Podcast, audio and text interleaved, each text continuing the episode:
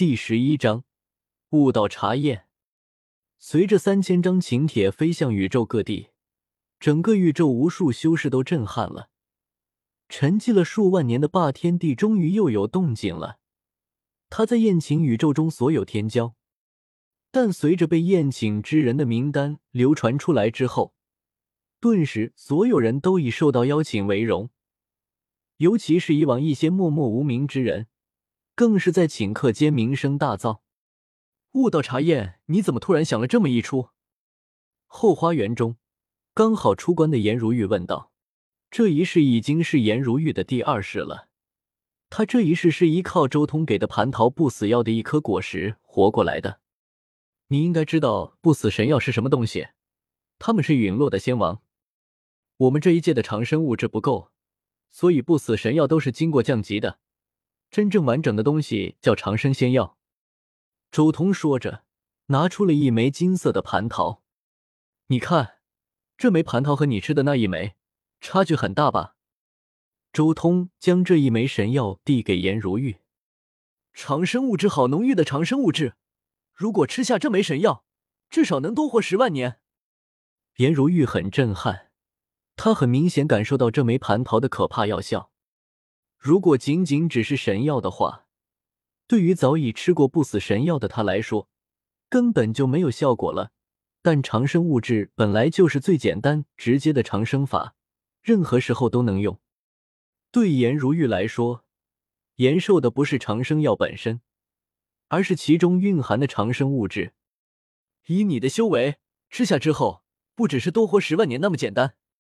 这枚长生药之中蕴含的大道法则，可以令你直接成仙。周通道，只不过你一旦成仙，未来恐怕难以寸进了。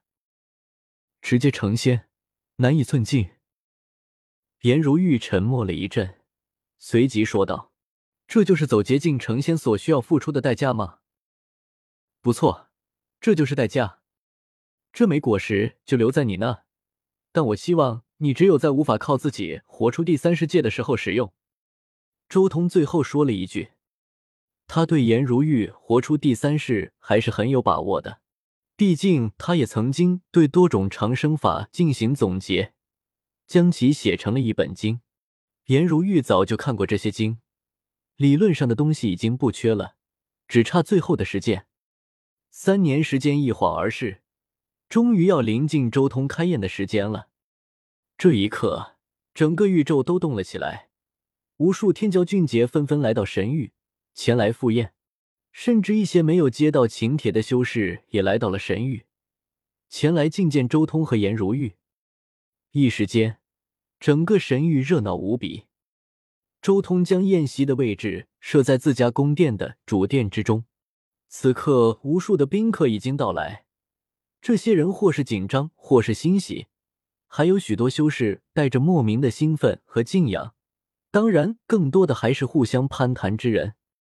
这些人包含了好几个时代的天骄，不仅是这个时代现在的天骄，还有周通那个时代的天骄。甚至还有乱古时代的古人张白人，这些人坐在一起，自然不可能是打个招呼就了事的，他们肯定要互相论论道，谈谈宇宙中的一些奇遇或是事件。忽然，霞光艳艳，瑞彩千条，一条青色的大道急速从域外蔓延而来，直接抵达了这座宫殿。一位中年人浑身朦胧，踏着大道而来。所过之处，甚至还有丝丝缕缕的莲香弥漫而出。青帝来了！许多人立即起身相迎，发出了阵阵惊呼声。青帝刚刚落席，顿时又有一道金光大道从域外降临。叶凡带着老婆一同踏着金光大道，同样出现在了此殿。不等其他人反应过来，紧接着一道赤红色的大刀带着清脆的黄明之音出现。周通的血皇化身也降临了此处，叶天帝和黄天帝也来了，连三位大帝都在邀请之列，就是不知道狠人大帝会不会来。许多人议论纷纷，但对三人都很尊敬。其中许多天骄是挑战过三人的，他们很清楚自己和三人的差距。不过，许多人终究还是没有等到狠人大帝，因为这时候宴会的发起人周通已经带着颜如玉出现了。吞天道友怎么没来？青帝有些疑问。狠人大帝这个称呼是后人对他那杀伐手段的惧怕，所以有了这样的称呼。他真正的帝号只有两个，第一个就是他刚正道的时候的帝号吞天大帝，第二个就是他三世之后的称呼南岭天帝。先祖，吞天大帝不喜欢热闹，所以没来。颜如玉回答了青帝的话。青帝点了点头。上次因为新体系的事情。他也和狠人大帝打过交道，他也知道狠人大帝性子清冷，肯定不喜欢这样的场景。小霸王，你现在到底什么境界了？你真的成仙了吗？一道声音忽然响起，所有人都向开口之人看去，正是庞博，也唯有昔日的老同学才会这样称呼他，其他人就算知道周通曾经的外号，也不敢这样称呼他。算是吧。周通随口回答了一句，周通这句话顿时引发了轩然大波。